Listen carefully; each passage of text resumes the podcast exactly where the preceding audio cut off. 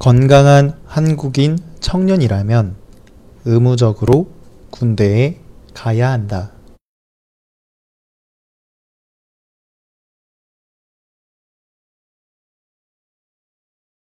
건강한 한국인 청년이라면 의무적으로 군대에 가야 한다.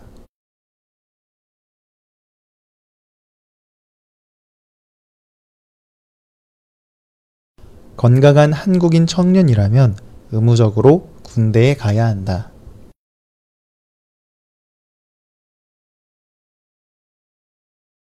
군인이 되면 약 2년 동안 군 생활을 하면서 한 가지 보직을 맡게 되는데 보직의 종류에 따라 군 생활이 많이 달라진다.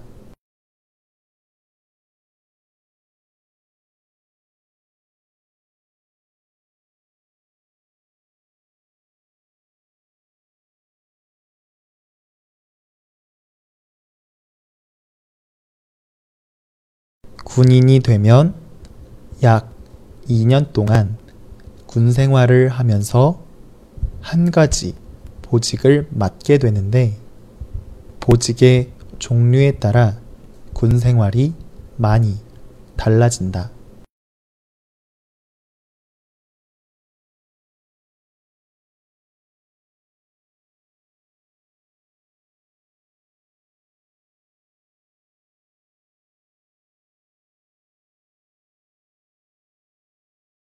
군인이 되면 약 2년 동안 군 생활을 하면서 한 가지 보직을 맡게 되는데 보직의 종류에 따라 군 생활이 많이 달라진다.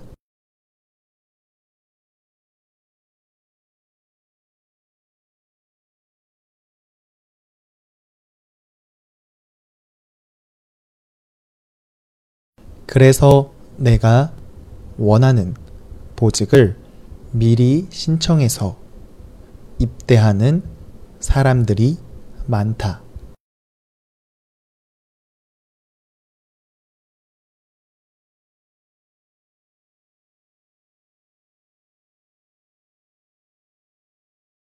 그래서 내가 원하는 보직을 미리 신청해서 입대하는 사람들이 많다.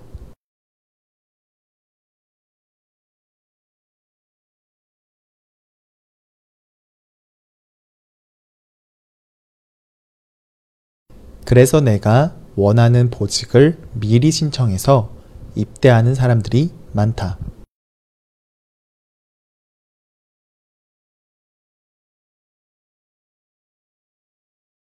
하지만 경쟁률이 매우 치열해 높은 스펙을 가져야 입대할 수 있다.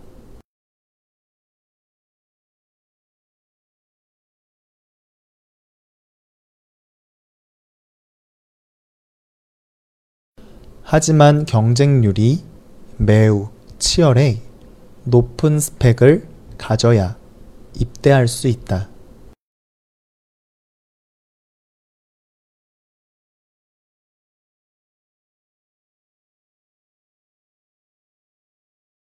하지만 경쟁률이 매우 치열해 높은 스펙을 가져야 입대할 수 있다.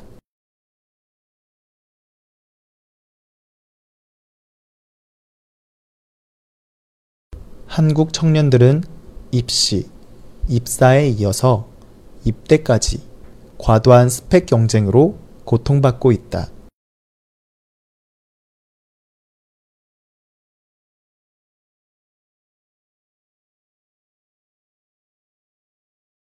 한국 청년들은 입시, 입사에 이어서 입대까지 과도한 스펙 경쟁으로 고통받고 있다.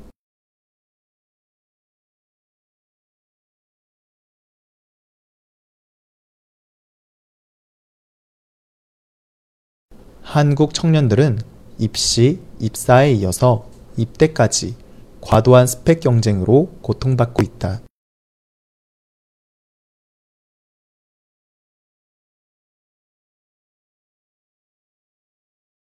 건강한 한국인 청년이라면 의무적으로 군대에 가야 한다. 군인이 되면 약 2년 동안 군 생활을 하면서 한 가지 보직을 맡게 되는데 보직의 종류에 따라 군 생활이 많이 달라진다. 그래서 내가 원하는 보직을 미리 신청해서 입대하는 사람들이 많다. 하지만 경쟁률이 매우 치열해 높은 스펙을 가져야 입대할 수 있다. 한국 청년들은 입시, 입사에 이어서 입대까지 과도한 스펙 경쟁으로 고통받고 있다.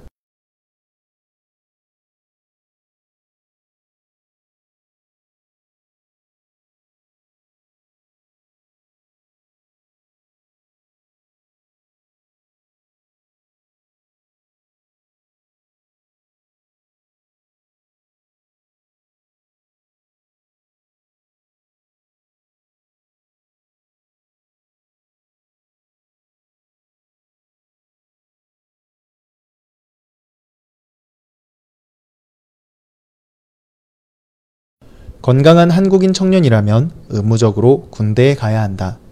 군인이 되면 약 2년 동안 군 생활을 하면서 한 가지 보직을 맡게 되는데 보직의 종류에 따라 군 생활이 많이 달라진다.